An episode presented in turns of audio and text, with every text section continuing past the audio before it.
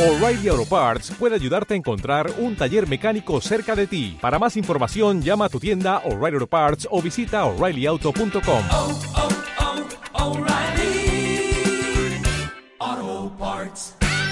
Vallejo, ¿estás por ahí, Oscar? Hola, ¿cómo estás, Oscar? Bueno, te, Aquí, está- en te estamos, te estamos rastreando en, en Buenos Aires ahí. Exactamente. A ver, que nos, Exactamente. que nos cuentes un poco qué pasó con la asamblea de CONADU, las medidas ante la reforma laboral y bueno, y la reducción del presupuesto para las universidades, vos que sos el secretario adjunto de, de ADUL, los docentes universitarios del litoral, comentanos algo. Mira, en principio, las reformas que impulsa el gobierno y que se aceleraron a partir del resultado de las elecciones de octubre hacen que el fin de año sea más bien un principio de una actividad intensa para reorganizar la, estrategia general de defensa de los derechos de, de todos y de todas las trabajadoras y trabajadores y también de la defensa de la universidad pública y de la educación pública, porque Claro, uno de los elementos fundamentales del discurso del presidente Macri fue incorporar el llamado, digamos, y una acusación tremenda eh, del, hacia las universidades, porque las universidades están han crecido mucho, según él, y eh, no resultan eficientes, es decir, la tasa de graduación no se ha no se ha dado en, en, en virtud del crecimiento que según él se ha dado en materia de presupuesto universitario. Ajá, no son eficientes, digamos. Eso Con- es el- con el- lo que dice el presidente Macri, que, Claro. bueno, son consecuencias de lo que uno puede decir, eh, gente que no está graduada en la universidad pública, que no entiende lo que significa la universidad pública, Claro. lo que significa que el Estado y la sociedad tengan una universidad pública de la calidad y de las características que nuestro país ha sabido construir a lo largo de toda su historia.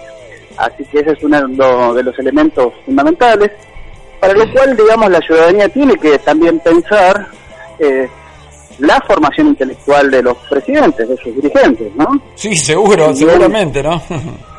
si bien uno puede casi incluso poner en duda la formación intelectual del presidente Macri, digamos, porque Seguramente. eh, cada vez que habla eh, lo hace guionadamente, es decir, por textos construidos por intelectuales a los que él paga para que formulen esos discursos, Claro, y la vez que lo hace sin estar guionado, dice barbaridades claro. sí. eh, muestra una ignorancia supina en materia de historia, en materia de derechos sociales, etcétera, etcétera. Así que es un elemento importante cuando, como sociedad, que nosotros tenemos que pensar cuando los dirigentes, sobre todo en la investidura presidencial, elegimos a alguien que tenga una ignorancia tan grande sobre los Claro. contenidos del mundo natural y social. Claro, sí, sí, realmente porque la, la, la formación intelectual del, del presidente deja mucho que desear, por decir una palabra suave, ¿no? Exactamente. Incluso Martín Coan eh, se refería, eh, el escritor este y crítico literario de la Universidad de Buenos Aires, se refería al modo en que Macri eh, puede hablar. Y entonces incluso decía, cuando Macri habla sin estar guionado, uno tiene la sospecha de que no va a poder ni siquiera terminar la oración Claro. ni claro. siquiera formular un discurso complejo, ¿no? Así que en esas condiciones estamos, es decir, eh, nos, nos preside el país alguien que desconoce la, la universidad pública y en términos generales desconoce la educación, porque bueno, esa es una discusión que se ha dado en la burguesía argentina, eh, que es eh, qué tanto, digamos, los ricos reconocen el papel de la educación eh, para eh, la mejora de las condiciones de vida, ¿no? Claro, y, Sí, de eso es claro, y eh, hoy, hoy charlábamos con Silvina Frana en relacionado con, con la conferencia de prensa que, que dio Zafarón y que lo tomé como, como base, digamos, para, para analizar la situación general y y el, sometimiento que estamos siendo, eh, luego sobre todo del, del, apoyo de por lo menos el 40% de la población al presidente, que están sufriendo no solo la oposición, sino todos aquellos que pensamos distinto o que tenemos una formación solidaria y no una formación donde lo único que sirve es la rentabilidad y mayor rentabilidad de las empresas, ¿no? Exactamente. Entonces esa es una discusión, es algo que los universitarios y quienes estamos en la educación pública tenemos que poder conversar, tenemos que poder colocar ese, esos temas, esos problemas en la esfera pública, porque claro, eso después va a redundar en que cualquiera, al desconocer completamente la naturaleza de la educación universitaria pública y de la educación pública, siempre se someta, digamos, a una presión y a un escarnio público, sobre todo, porque eh, cuando yo analizo el discurso del presidente Macri, lo que es llamativo es cómo el presidente Macri ejerce violencia sobre los sectores a los que intenta eh, reducir en sus posiciones, digamos. ¿no? Así que eso es un elemento. Habló de los bibliotecarios también, ¿no? De los bibliotecarios del Congreso. Y es claro, alguien que nunca ha frecuentado una biblioteca, ¿qué puede, qué puede valorar que una biblioteca tenga empleados, empleados de calidad? Es una, una biblioteca a la que yo voy a menudo porque eh, tiene un acervo importante y entonces, claro, alguien que nunca ha frecuentado una biblioteca, probablemente el presidente Macri no tenga una biblioteca en su casa, jamás va a poder valorar el trabajo de los bibliotecarios, tampoco, ¿no? Claro, seguramente, digamos, sí. Así que es, es muy, muy, eh, digamos, eh, no, no voy a decir penoso, sino que es muy eh, elemental el modo en que se plantea la discusión sobre la reforma eh, educativa, laboral, previsional, en términos generales las reformas de las condiciones sociales de la ciudadanía argentina, digamos, ¿no? Es muy elemental eso y también entonces eso hace que quienes estamos entrenados en, una discusión eh, intelectual más compleja, eh, nos resulte dificultoso hacer comprender a la ciudadanía cuáles son las trampas, cuáles son las trampas que esa forma de presentar los problemas engendra, digamos, para el pensamiento, pero sobre todo para impulsar la transformación de las eh, condiciones de vida. Claro, eh, lo, lo, que pasa con, lo que vos decís, que realmente el interés de quienes llevaron a Macri a la, a la presidencia es evidentemente esto que están planteando ahora, es decir, eh, vaciar las cajas de, eh, previsionales, eh, reducir los derechos de los trabajadores, reducir la posibilidad de acceso a la educación pública de calidad. Entonces, estos son realmente los objetivos centrales y escondidos a medias, porque los que sabemos lo que es el neoliberalismo ya lo han hecho eh, o con dictaduras o tomando como modelo el gobierno peronista de Carlos Menem o el radicalismo de, la Rúa. Y realmente este, esta lucha es permanente, es decir, aquellos que, que hemos estado participando de las permanentes luchas que ha tenido los sectores populares, bueno, tendrán, tendremos que organizarnos para poder este, resistir y eh, no, no, no dejar que la mayoría de la gente eh, piense cómo eh, nos transmiten por televisión lo que tenemos que decir y que pensar.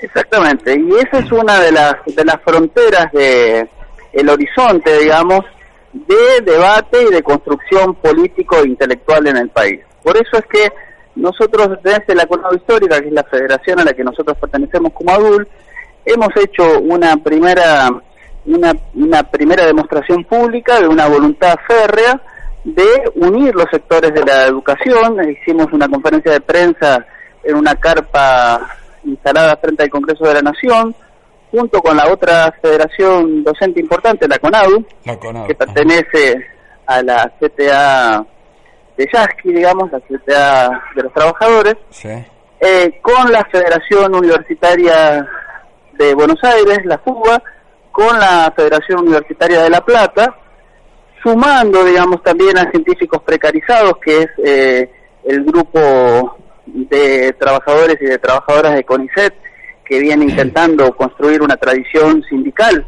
dentro del CONICET y también con científicos eh, y universitarios autoconvocados.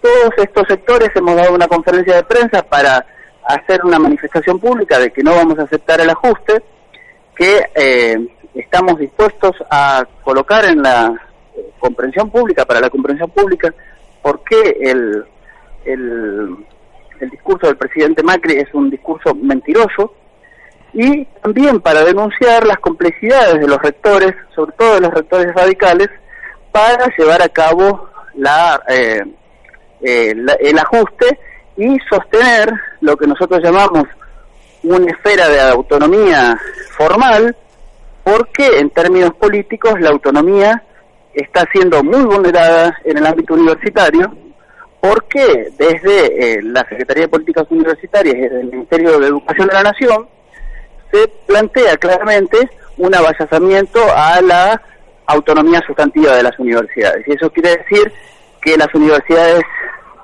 resuelvan y fijen los destinos de los currículums, de las formaciones, de cómo se forman los graduados universitarios, ¿no? Entonces esa es una discusión importante y al mismo tiempo lo que decimos es que en tanto trabajadores estamos articulando y estamos construyendo a nivel nacional un gran paro nacional en contra de las reformas que impulsa el presidente Macri y sus aliados, eh, que va a vulnerar, y esto es lo que resulta también interesante, acá se muestra lo mentiroso que fue el proyecto de ley, esto que se llamó la reparación histórica, un proyecto mentiroso, ¿no? que engañó a los jubilados, engañó a la opinión pública, y que ahora se muestra claramente cuáles eran los intereses que estaban subyacentes a ese proyecto, porque ahora con la modificación que impulsa desde el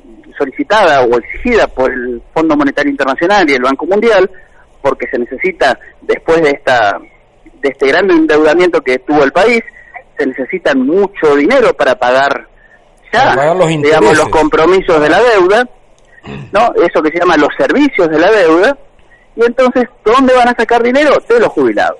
¿no? Es lo más fácil, es la caja más, rápida y fácil. Este, prácticamente mil pesos mensuales le van a sacar a los jubilados con el cambio de fórmula.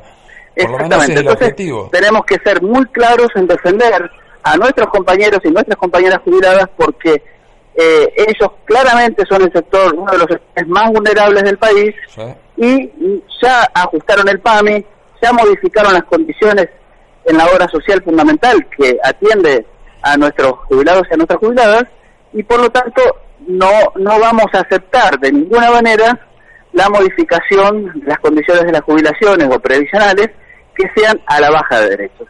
Y esto, como decía un compañero que es Guillermo Muné, decía, bueno, en los compromisos que ha asumido la Argentina a nivel internacional en materia de legislación laboral hacen que las reformas no puedan ser nunca a la baja. ¿No? Y esa es una, una herramienta de defensa de nuestros derechos que es muy importante accionarlas y hacerlas conocer. ¿no? Entonces, esa es, esa es una discusión, por eso es que entendemos que uno de los elementos fundamentales de este gobierno fue, así como lo hizo Menem, organizar una Corte Suprema adicta a los intereses del gobierno. ¿no? Así que tenemos ahí un panorama muy complejo y entendemos que solamente la unidad, sin las burocracias eh, de los trabajadores y de las trabajadoras y de los intelectuales que están comprometidos con construir mejores condiciones de vida para el país, sin esa unidad no se va a poder enfrentar este, este modelo de ajuste y de depredación del país.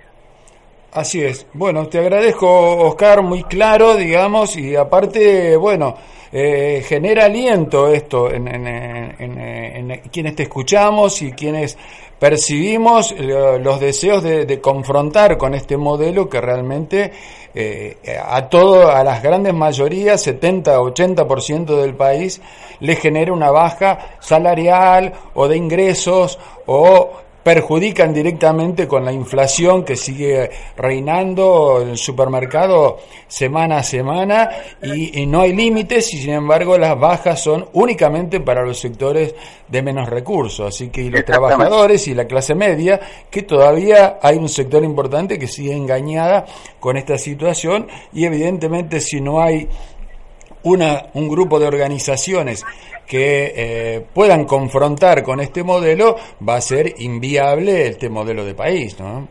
Exactamente. Justo estoy en una vidriera donde hay un libro de Gabriel Di Meglio que se llama La larga historia de los saqueos en la Argentina. Ajá. Y eso es lo que tenemos que evitar, un nuevo saqueo en nuestro país. Claro. ¿De quién es el libro que decís? De Gabriel Di Meglio y de Sergio Serlunovic, que eh, están en la editorial siglo XXI, así que hay que leer ese texto. Bueno, te agradezco la, la comunicación, Oscar, y ha sido un placer, como siempre, charlar contigo. ¿eh? Un abrazo. Bueno, un abrazo.